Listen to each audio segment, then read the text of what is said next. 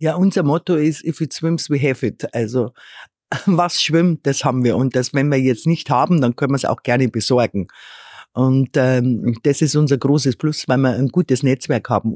Wenn ich jetzt irgendwo zu Besuch bin in einer Stadt, das erste, was ich ansteuere, ist immer der Markt, weil da lernen sie die verschiedenen Leute und die Gegebenheiten, dann lernen sie die Gesellschaft, das lernen sie einfach kennen. Und hier am Markt, hier an unserem Viktualienmarkt ist es genauso.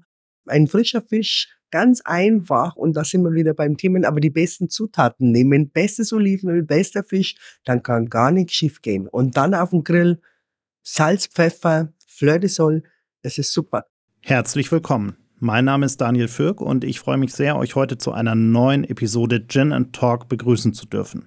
Wir sind heute auf dem weltberühmten Viktualienmarkt in München und treffen uns hier mit Hella Witte. Zusammen mit ihrem Mann führt sie hier seit 1985 Fischwitte, ein Feinkostgeschäft für Fischspezialitäten aus der ganzen Welt mit angeschlossenem Bistro und Restaurant. In ihrem ersten Buch Fisch verliebt hat sie nun nicht nur ihre Lieblingsrezepte für Fischgerichte festgehalten, sondern auch die Geschichte von Fischwitte dokumentiert. Ich wollte von ihr wissen, wie man eigentlich wirklich frischen Fisch erkennt, worauf man beim Kauf achten sollte, wie sich der Viktualienmarkt über all die Jahrzehnte verändert hat und welche Rolle bei all dem die Nachhaltigkeit spielt.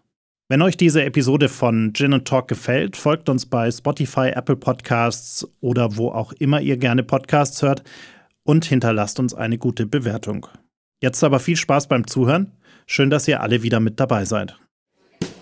Zwei Menschen, eiskalte Drinks und eine Menge Zeit für ein persönliches Bargespräch. Herzlich willkommen an unserem Bartresen. Herzlich willkommen zu einer neuen Folge Gin and Talk. Mach es dir gemütlich, lehn dich zurück und tauche ein in die verrucht düstere Atmosphäre unserer Studiobar.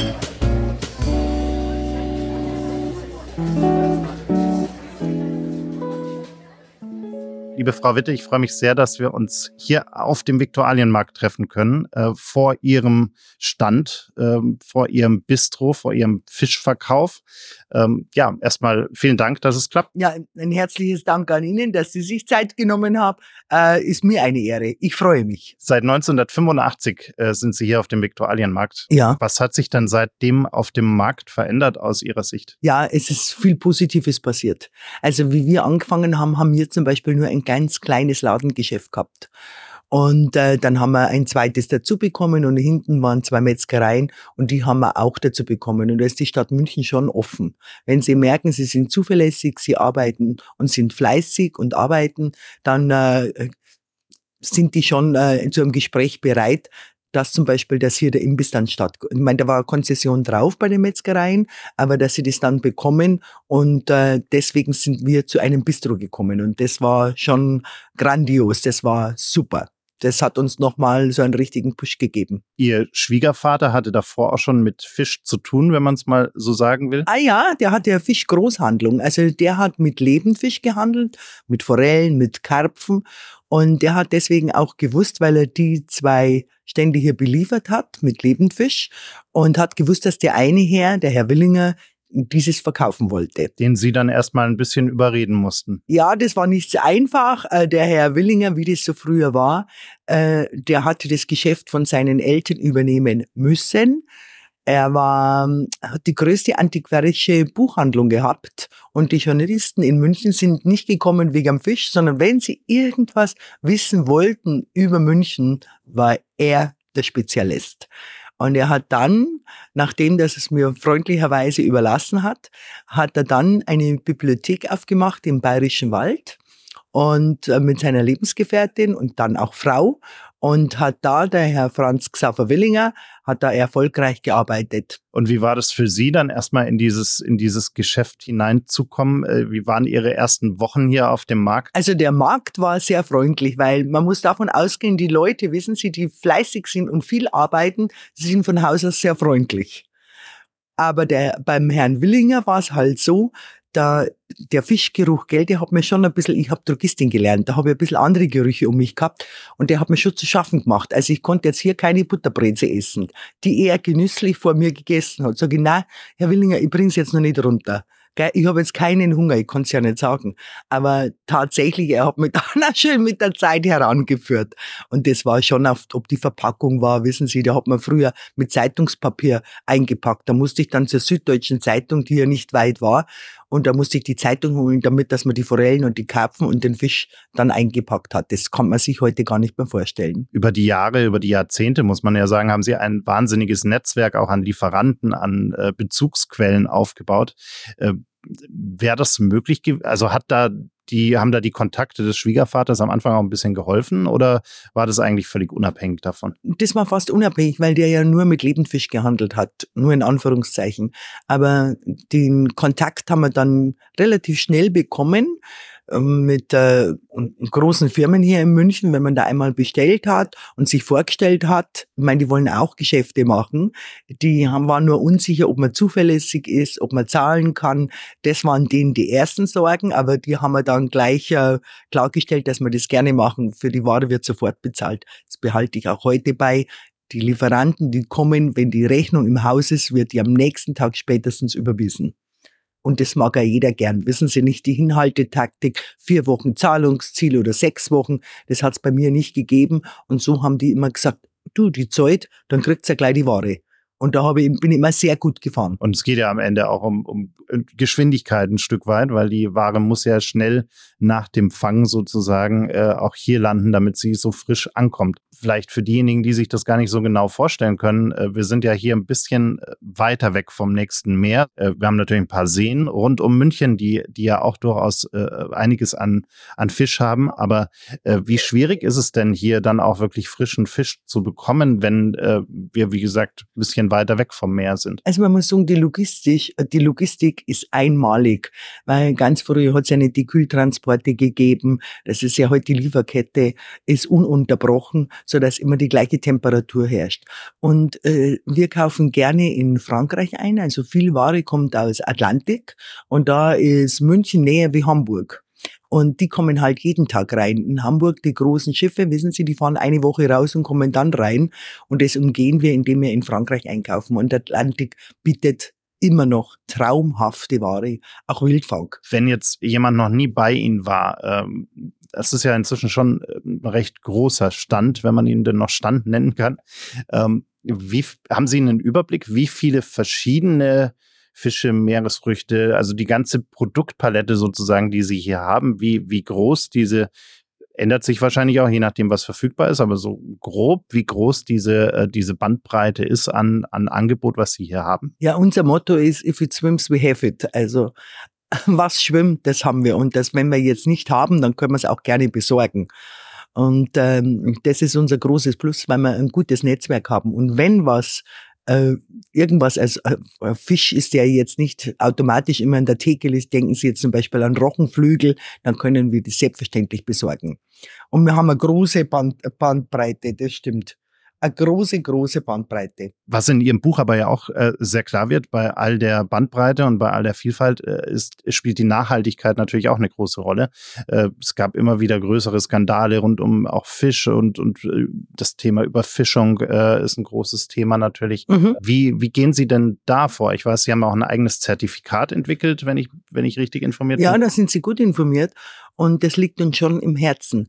Das ist jetzt nachhaltig, wissen Sie, das ist so ein Schlagwort geworden. Und über das hinaus haben wir ein anderes äh, nicht erfunden, sondern bewusst gewählt. Und das heißt Respect for Life and Planet. Und es ist über dieses Nachhaltigkeit hinaus. Denn ganz wichtig ist, dass sie Respekt vor den Tieren, vor den Pflanzen, vor der Erde haben, vor den Menschen haben. Und das beinhaltet auch unter anderem Nachhaltigkeit. Und das ist ein sehr, sehr wichtiges Thema. Und deshalb äh, reisen wir auch ganz gerne zu den Lieferanten um nachzuschauen, weil erzählen können die ihnen viel. Wenn sie in Schottland sind oder da an telefonieren, da können sie viel reden, was die machen, was die tun.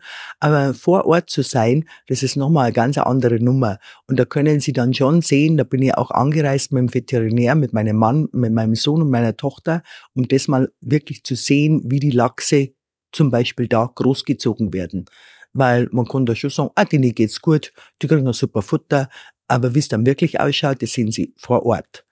Allerdings hat sich da wirklich bestätigt, dass diese Ware, die wir da kriegen, den Wildwasserlachs aus Schottland, äh, ein wunderbarer Lachs ist, nicht nur von der Frische, sondern natürlich auch, weil er schön leben darf. Jetzt haben Sie vorhin schon gesagt, Sie kommen eigentlich ja, haben eigentlich was anderes gelernt und haben sich dann aber über die Jahre äh, da quasi reingefuchst und haben jetzt eben ein, ein Buch geschrieben mit dem Titel Fisch verliebt, in dem sie ganz, ganz viele äh, Rezepte auch äh, reingeschrieben haben äh, zum Nachkochen. Äh, wie wie kam es denn dazu? Ja, also ich habe ja schon, sagen wir mal, schon vor vor 30 Jahren Rezepte geschrieben, aber mit der Hand halt, gell, und ohne Mengenangabe. So mussten die Leute zu mir kommen und nachfragen, ja, wie viel ist denn das oder für wie viele Personen?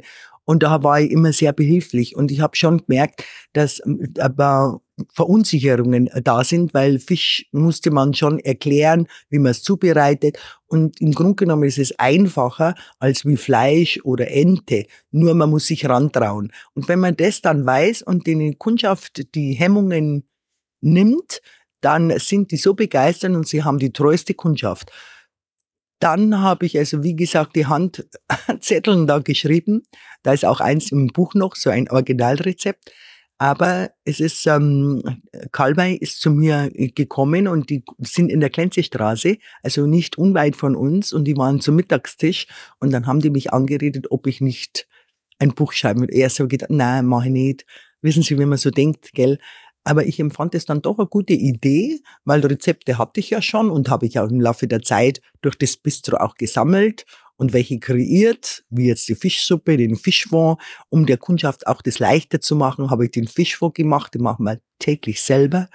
Und äh, da haben wir einen großen Erfolg gehabt und dann ist das Buch gekommen und ich habe das total unterschätzt. Nicht nur die Arbeit im Buch ist, und es ist sehr viel Arbeit, aber schöne Arbeit, aber diesen Erfolg, das habe ich total unterschätzt. Das hätte ich mir nie gedacht. Und ich sage Ihnen was, ich bin so freudig, ich bin fast zu Tränen gerührt, weil das mir so viel bedeutet, dass die Leute mir die Ehre erweisen und die Bücher hier kaufen, auch noch signieren lassen und die selber so eine Freude haben. Und das macht's halt schön. Von wem haben Sie denn eigentlich äh, am, am meisten gelernt, was diese ganzen Rezepte auch angeht, was das Kochen auch oder das Zubereiten von Fisch angeht? Ja, das muss man sagen, das ist meine Oma. Meine Oma aus Miesbach, die hatte da selber im Himmelsepp, das war ihr äh, ein Gasthaus. Und äh, da habe ich immer am diesen, ich hab's gehasst, aber ich habe dann immer reinfahren müssen als junges Mädchen, weil ich musste bedienen, ich musste verkaufen. Ähm, wir haben da Fremdenzimmer gehabt, Taxi und gekocht wurde auch und die Oma hat sehr gut gekocht. Und die hat mich auch immer auf den Markt mitgenommen. Da ist ein kleiner Markt am Donnerstag, am unteren Markt. Und da haben sie noch Händel lebend gehabt, wissen Sie, da ist richtig zugegangen, also wie früher. Ich bin mit dem Schau nicht mitgekommen.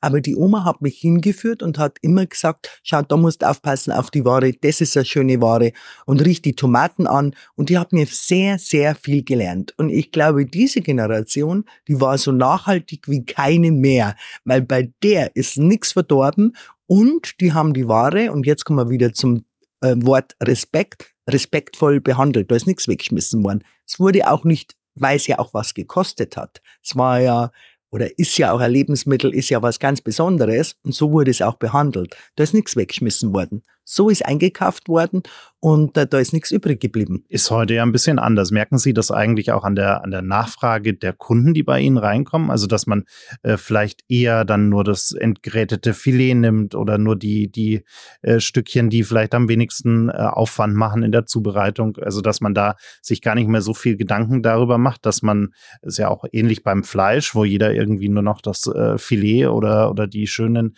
Cuts quasi kauft und dann ganz, ganz viel von dem, von dem Tier am Ende weggeschmissen wird. Ist das, ist das bei Ihnen ähnlich, dass Sie das bei der Kundschaft auch ein Stück weit merken? Ja, das merke ich schon bei der Kundschaft, aber es ist einfach die schnelllebige Zeit. Und die wenige Zeit, und äh, weil ja beide meistens arbeiten, das Leben in München oder Umland ist jetzt nicht gerade günstig. Und da ist, früher war die Dame zu Hause Aber das ist ja heute gar nicht mehr. Es arbeiten beide, die wollen aber trotzdem am Abend, und es ist denen schon wichtig, was Gutes auf den Tisch servieren, wo sie aber nicht lang stundenlang einkaufen müssen oder irgendwelche Rezepte zur Hand haben, wo sie erst einmal das Lexikon brauchen, was ist denn das jetzt, sondern unkompliziert, aber gut, gut essen und der Qualitätsanspruch Anspruch trotzdem sehr hoch gehalten ist. Und das sind die Rezepte, die im Buch stehen. Jetzt bekommt man bei Ihnen ja auch was zum Essen. Ähm, also nicht nur zum selber machen, sondern auch was zum hier essen. Äh, von der Fischsemmel bis hin zum äh, zur Hummerplatte und zur Austernplatte. Das heißt, die die Kundschaft, die bei Ihnen reinkommt, ist wahrscheinlich auch äh, querbeet äh, sehr breit. Das ist jetzt der Markt. Das ist jetzt der virtuelle Markt und überhaupt Märkte. Wenn ich jetzt irgendwo zu Besuch bin in einer Stadt, das erste, was ich ansteuere, ist immer der Markt, weil da lernen Sie die verschiedenen Leute und die Gegebenheiten, dann lernen Sie die Gesellschaft, das lernen Sie einfach kennen. Und hier am Markt, hier an unserem Viktualienmarkt ist es genauso. Es ist so eine schöne Mischung von Leuten. Alt, jung, Gräfin, Fußballer, es kommt Gott sei Dank alles und die Mischung macht's und das macht's auch äh, interessant. Wenn Sie in einem Stadtviertel sind, in München, wären Sie jetzt in Bogenhausen oder in Giesing, haben Sie ganz ein anderes Publikum, eben nur das. Aber das haben Sie hier vermengt und vermischt. Und das macht auch der Reiz aus, wie die Leute so umgehen miteinander. Das ist auch sehr, sehr schön, sehr interessant und das gefällt mir, weil es die Mischung ist. Es waren ja hier auch immer sehr, sehr viele Touristen unterwegs. Hat sich da eigentlich, äh, wir haben ja diese, diese komische Pandemie hinter uns, ähm, hat sich da eigentlich was verändert? Merken Sie, dass mehr Touristen, weniger Touristen kommen, äh, also jetzt in der Zeit danach oder vielleicht auch aus anderen Ländern als vorher? Ja, also man merkt jetzt ja schon, dass äh, das wieder ankommt jetzt. Die Touristen kommen jetzt wieder, Gott sei Dank. Das beleben ja auch das Geschäft, wenn sie internationales Publikum haben, ist ja auch schon, ob das die Spanier sind, die Russen sind, von überall kommen sie her.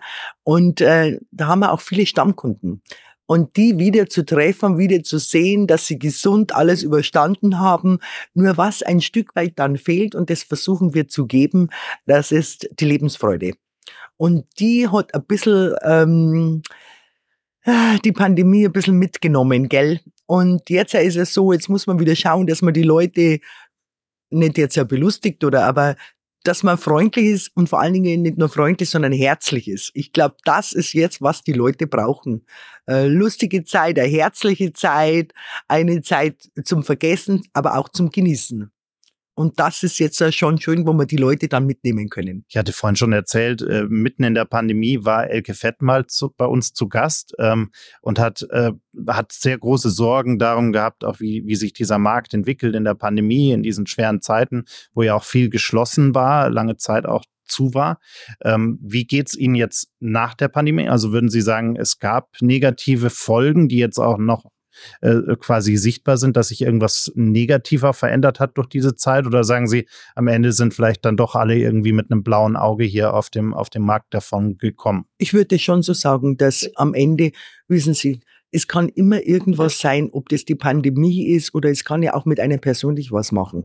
Und ich finde, man muss immer ein gesundes Polster haben. Von der ersten Stunde habe ich gespart, damit dass ich ein Polster habe. Sollte irgendwas sein, ob das jetzt persönlich ist, mit den Mitarbeitern ist, mit meinem Mann oder auch mit mir selber oder dann eben mit dem Geschäft, das ja keine Ahnung hatte, dass man ein bisschen ein Polster hat, äh, damit dass man das überlebt. Und das war wichtig auch in dieser Zeit, dass man dann nicht sagt, äh, jetzt, äh, was ist jetzt los? Äh, ich habe alles verlebt, es war ein tolles Leben, es geht ja weiter. Und man muss auch weiter denken. Und man kann nicht nur immer an sich denken und kann denken, ja, dann habe ich alles auf den Putz, alles, was da ist, gebe aus. Das ist ein leichteres, aber man muss auch ein bisschen sparen können und schauen, dass man, wenn irgendwas ist, wenn Sie ein Geschäft haben, dass Sie mindestens ja ein Dreivierteljahr die Miete bezahlen können, gleich von der ersten Stunde an sparen. Nicht an ein Auto denken, nicht an Urlaub denken, sondern erst einmal, wie geht's denn weiter, weil schließlich haben Sie auch eine Verantwortung gegenüber Ihren Mitarbeitern.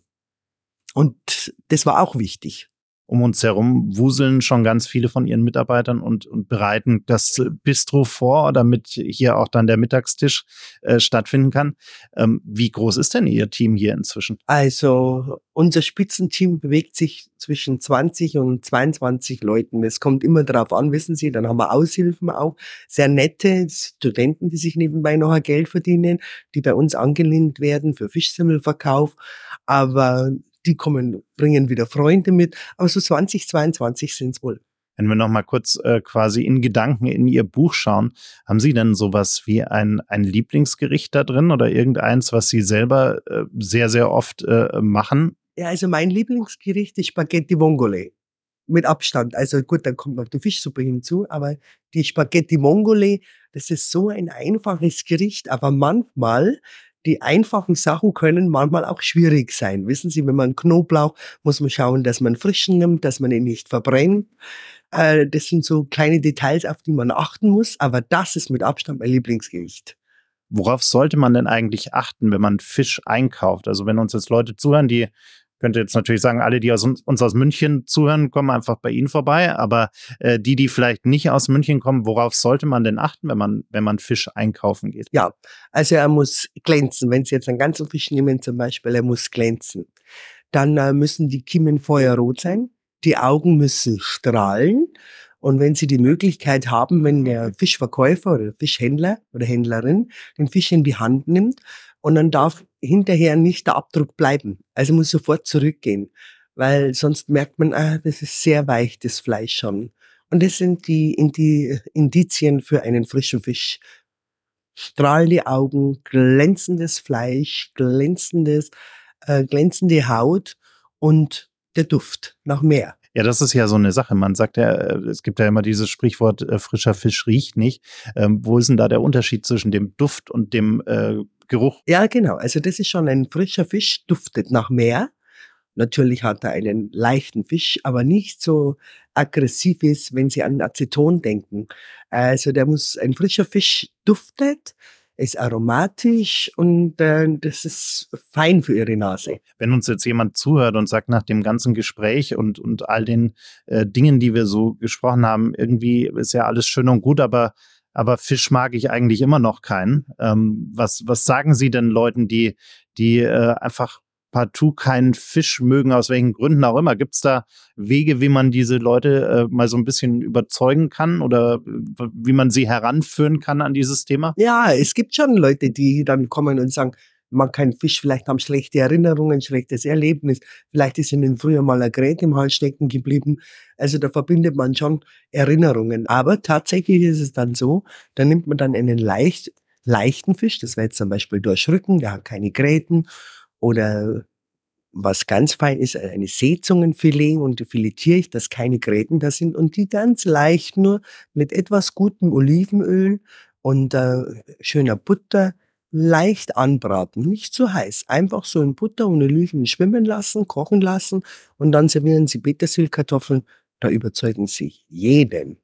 Und ist auch nicht so intensiv, es ist ein milder Fisch. Sie sind ja auch immer auf der Suche nach, nach Neuem in Ihrem Geschäft sozusagen, nach Innovation, wenn man so sagen möchte. Äh, was sind denn so Dinge, die sich da vielleicht auch ein Stück weit verändert haben in den letzten Jahren, vielleicht durch neue Technologien, durch neue Zubereitungswege oder ähnliches? Ja, da haben Sie recht. Es gibt ja immer wieder Neues. Deswegen bin ich auch gerne unterwegs mit meinem Sohn vor allen Dingen, auch mit meiner Tochter. Aber mein Sohn, der hat ein sehr, sehr gutes Auge, was kommen soll, was kommen wird. Und da gibt's auch zum Beispiel äh, die Hummer, die haben wir in Boston entdeckt. Das wird in Kanada produziert. Die werden in eine wassergefüllte Kammer mit einem extremen Druck getötet und es geht in Zehntelsekunden und dann löst sich das Fleisch wunderbar heraus. Es ist nicht faserig, wie es sein kann, wenn man zu lang kocht.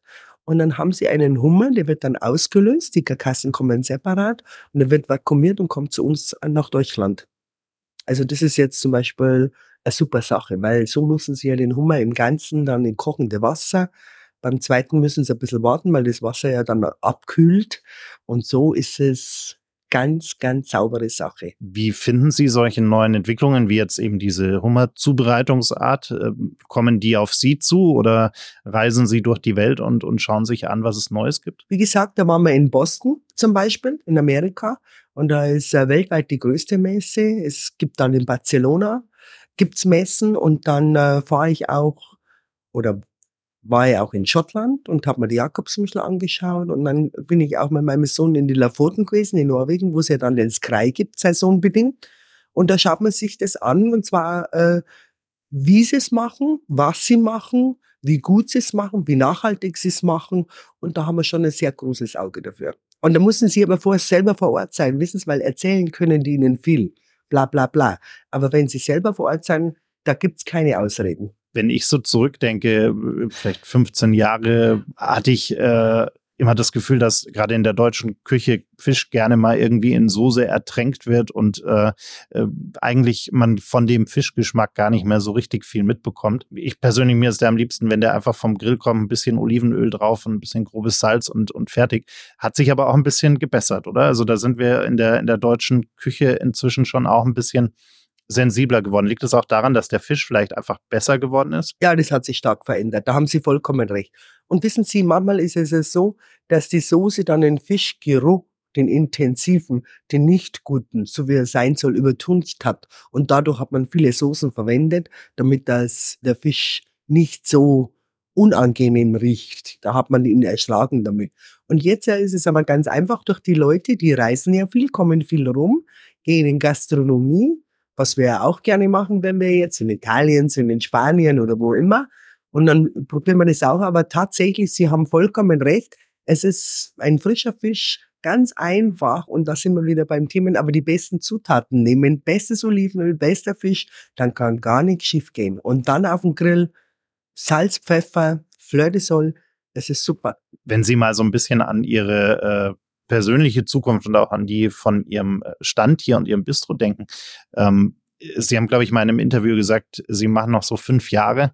Äh, wenn Sie so vor mir sitzen, äh, strahlen Sie quasi vor Energie. Wie planen Sie denn die Zukunft? Was halt ganz wichtig ist, äh, dass ich, äh, das ganz schlecht ist, wenn man äh, sagt, na, also ich mache jetzt äh, etwas ruhiger, das geht gar nicht. Und ich fühle mich gar nicht wohl dabei. Ich habe so viel Leidenschaft und so viel Herzblut und habe so viele nette Gäste, dass ich die vermissen würde, wenn ich jetzt sage, ah, jetzt mache ich nur noch zwei Tage oder drei Tage, es hat hinten und vorne nicht hin. Überhaupt nicht, auch nicht für mich für mich selber bin ich froh, wenn ich arbeiten darf. Und das ist auch so eine Einstellung, finde ich. Man darf doch wirklich froh sein, dass man arbeiten kann, wenn man gesund ist, dass man arbeiten darf und dass es Arbeit gibt. Ich hab das dick so undankbar. Na, jetzt muss ich schon wieder arbeiten, dann stimmt ja an den Menschen was nicht. Die sollen einfach mal ein bisschen Leidenschaft, das muss man auch entwickeln können. Die kommt nicht von heute auf morgen, eine Leidenschaft für irgendwas, für die Arbeit zum Beispiel oder für ein Hobby. Das sollte man entwickeln und das sollte man auch fördern. Und zwar für sich selber. Man tut sich selber einen Gefallen. Und äh, deswegen mit den fünf Jahren, das, das wird jetzt nichts. Das wird jetzt wahrscheinlich gar nichts, aber das macht auch nichts. Ich bin gern da. Ich habe einen Sohn und eine Tochter, die kommen jetzt ins Geschäft mit rein. Der Sohn ist schon da, die Tochter kommt jetzt. Und äh, da habe ich jetzt ein Riesenglück, weil die auch sehr lebensfreudig sind. Die Lebensfreude ist auch wichtig, gell? Nicht nur Leidenschaft, sondern auch die Lebensfreude. Und das haben die, wissen Sie. Es gibt immer wieder Sachen, die sie einem zurückwirft. Und man lernt leider nicht aus dem Glück heraus. Sie werden nie was lernen, wenn sie immer nur Glück haben. Irgendwann kommt ein Tiefschlag und der kommt bei mir auch und kam auch bei mir bei vielen Situationen, da wo man gedacht hat, jetzt, jetzt wäre ich verrückt. Ja, aber da lernen sie daraus. Wie gehen sie damit um? Wie machen sie das? Probleme sind jetzt, haben, hat ja jeder, aber man muss sie halt gut bewältigen, dass weitergeht. Das heißt, das Erfolgsgeheimnis ist eigentlich auch vielleicht so ein bisschen äh, zwar sich über die guten Dinge, die passieren, zu freuen, aber gleichzeitig auch irgendwo darauf vorbereitet zu sein, dass vielleicht auch wieder irgendwas, irgendwas um die Ecke kommt, womit man vielleicht nicht gerechnet hat. Das ist ja immer das. Sie, sie rechnen ja, wenn sie glücklich sind, rechnen sie ja mit solchen Sachen nicht, und was ja auch gut ist.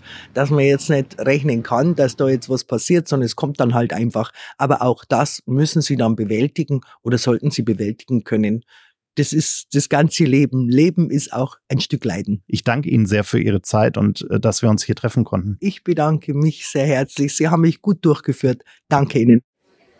Das war's leider schon. Die letzte Runde ist ausgetrunken, das Gespräch zu Ende. Vielen Dank fürs Zuhören. Bitte nimm Rücksicht auf die Nachbarn und sei leise, wenn du die Bar verlässt. Aber vergiss auf keinen Fall, den Abonnieren-Button zu klicken.